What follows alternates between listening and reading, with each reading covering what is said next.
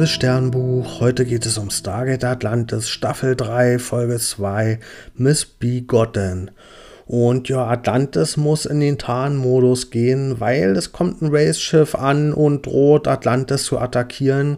Aber es stellt sich raus, dass hier ist natürlich das Race-Schiff mit Shepard und seinem Team an Bord. Das heißt, wir wollen gar nicht angreifen, sondern wir haben jetzt sogar hier ein neues mächtiges Kriegsschiff dabei. Und ja, das ist gar nicht mal so unpraktisch, weil wir haben ja erst jüngst die Orion verloren. Und ja, dafür haben wir jetzt hier zumindest einen ja, mächtigen Ersatz. Und mm, ja, auf diesem Schiff wurde ja dieses mm, ja, Anti-Race-Serum-Gas angewendet und dadurch haben sich die Rays in Menschen zurückverwandelt und deswegen sind gar nicht mehr so viele Rays jetzt an Bord von diesem Schiff weil die sich danach gegenseitig getötet haben und sich von den ja, in Menschen verwandelten Rays dann gegenseitig ernährt haben. Und das haben nur 200 davon überlebt bisher. Und ja, die werden jetzt auf einen ja, abgelegenen Planeten gesteckt und in einem Camp und Beckett soll an einem neuen Serum arbeiten und bevor die sich jetzt zurückverwandeln in Rays, sollen die dann eben mit diesem neuen Serum dauerhaft zu Menschen werden. Und ja, auch Michael, hm, der wird hier weggesperrt. Hm, der war ja auch an Bord von diesem Race-Schiff und der wird hier tatsächlich nicht jetzt akzeptiert nach dem, was er für uns alles getan hat als Teammitglied oder er wird zumindest auch nicht freigelassen, sondern er wird tatsächlich weggesperrt und der sagt, wenn ihr mich hier nicht akzeptiert auf Atlantis, dann will ich lieber weg.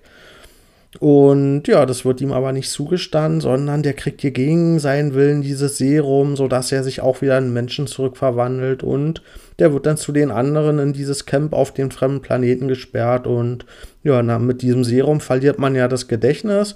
Und deswegen denken wir, das ist alles kein Problem. Wir erzählen denen eine Story, hm, dass die eine Plage haben und deswegen hier weggesperrt werden müssen. Und wir machen eben Experimente wie man diese Plage beseitigen kann. Und ja, die steigen natürlich dahinter, dass hier irgendwas nicht stimmen kann. Und es kommt zu einer Revolte. Und die nehmen dann ihr Serum nicht mehr ein und verwandeln sich zurück zu Race und ja, damit kommen dann auch die Erinnerungen zurück und die wissen jetzt plötzlich, hm, was es alles passiert ist und auch, dass es Atlantis noch gibt und ja, die nehmen Beckett gefangen und rufen dann mit ihren neuen telepathischen Fähigkeiten, die sie als Race ja haben, ein Schwarmschiff zur Hilfe. Und ja, zum Glück haben wir ja aber auch noch ein Schwarmschiff und damit greifen wir eben vorher ein und uns gelingt es zumindest noch Beckett zu retten und wir, wir versuchen auch die anderen die in diesem Camp hier sind, jetzt zu töten, weil wir keine Chance mehr irgendwie sehen, die noch hm, retten zu können oder zurückverwandeln zu können. Und ja, aber bevor wir die so richtig alle umbringen können, kommt dieses Backup-Schiff, was die ja gerufen haben von den Rays. Und ja, die zerstören sich dann gegenseitig, unser Race-Schiff und deren Race-Schiff. Und ja, unser kleines Atlantis-Team kann zumindest noch in einem Jumper fliehen und dann von der Daedalus hinterher gerettet werden. Und ja, Dr. Weir ist derweil ja immer noch auf der Erde und muss sich mit Woolsey rumschlagen, mit Robert Picardo. Und ja, überraschenderweise findet der Weir aber besser als jetzt das US-Militär an der Spitze von Atlantis, was nämlich die Alternative wäre, wenn Weir hier abgesetzt werden würde. Und deswegen setzt er sich tatsächlich für Rhea ein und will, dass sie die Chefin bleibt von Atlantis, aber er kommt als Aufpasser mit nach Atlantis und ja, überwacht da jetzt alles und sein erster Job ist jetzt direkt hier hm, eine Investigation zu starten, was jetzt hier passiert ist auf diesem Camp mit diesen 200 Race-Überlebenden, die erst zurückverwandelt wurden und dann alle abgeschossen werden sollten. Und ja, dann haben wir auch noch unser eigenes Race-Schiff verloren. Also hier ist ziemlich viel richtig schief gegangen. Und Überraschung, das gibt keinen Ärger für Atlantis, sondern der sagt, Ria hat ja alles ziemlich gut gemacht und obwohl sie eigentlich auch gar nicht direkt mit bei wäre, aber wenn sie da gewesen wäre, dann hätte sie alles richtig gemacht. Und jetzt stellt sich raus, dieses internationale Komitee, für das er hier diese Investigation macht, das will im Grunde nur hören, dass alles okay ist und dass hier wenigstens auf der Atlantis-Seite und der Pegasus-Galaxie alles sauber läuft im Vergleich zur Erde. Und ja, deswegen vertuscht er jetzt hier das, was alles schiefgegangen ist und gibt weiter, dass wir hier eine tolle Chefin ist und deswegen kann erstmal alles so bleiben, wie es war. Ja, mehr als sechs von zehn Sternen kann ich für diese Folge leider nicht geben. Hm, bei mir hat sich hier Sympathie für das sogenannte Monster breit gemacht, also für Michael in dem Fall. Und ja, hier der Umgang sowohl mit Michael als auch mit den 200, über, 200 Überlebenden, das ging natürlich überhaupt gar nicht. Wir haben mit denen Experimente gemacht, wir haben die angelogen und am Ende, als alles schiefgegangen ist, wollten wir die auch noch einfach abballern.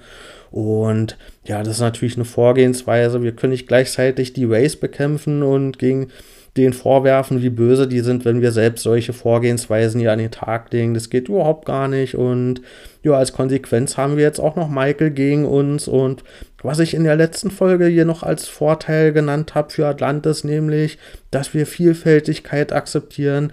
Diesen Vorteil verlieren wir jetzt.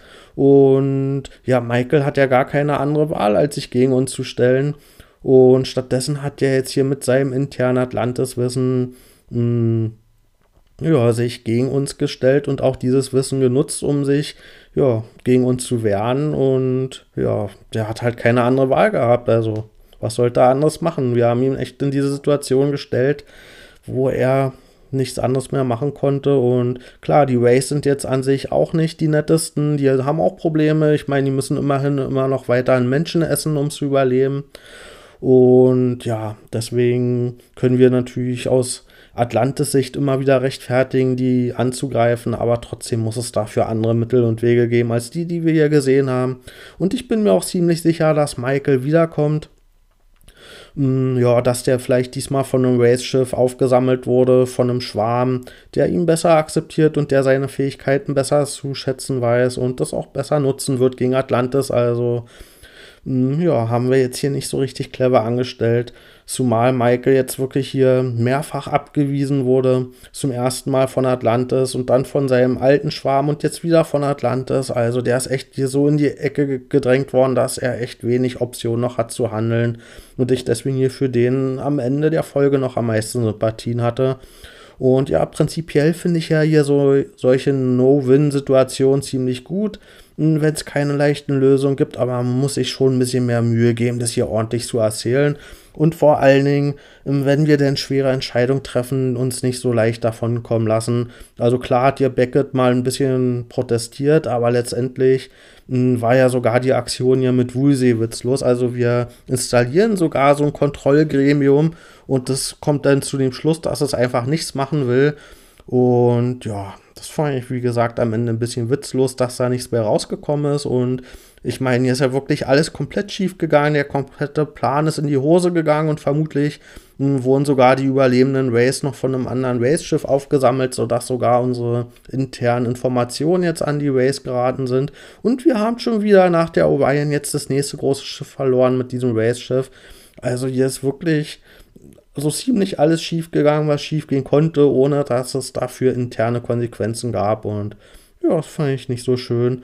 Und was ich allerdings hier auffällig fand, ist, dadurch, dass wir jetzt ständig neue Raumschiffe haben, spielt sich hier ziemlich viel im Weltraum mit Raumschiffen ab, was ich rein atmosphärisch ziemlich cool finde, aber was dazu führt, hm, dass das Stargate an sich an Wichtigkeit verliert, weil wir kaum noch das Stargate brauchen, um irgendwo hinzureisen. Also die Serie verliert hier so ein bisschen dieses Kernelement des Stargates aus den Augen, dieses Artefakt, um reisen zu können. Das wird immer unwichtiger, weil wir eben immer mehr Raumschiffe haben, die ja auch in den Hyperdrive gehen können, um weite Strecken zu überwinden.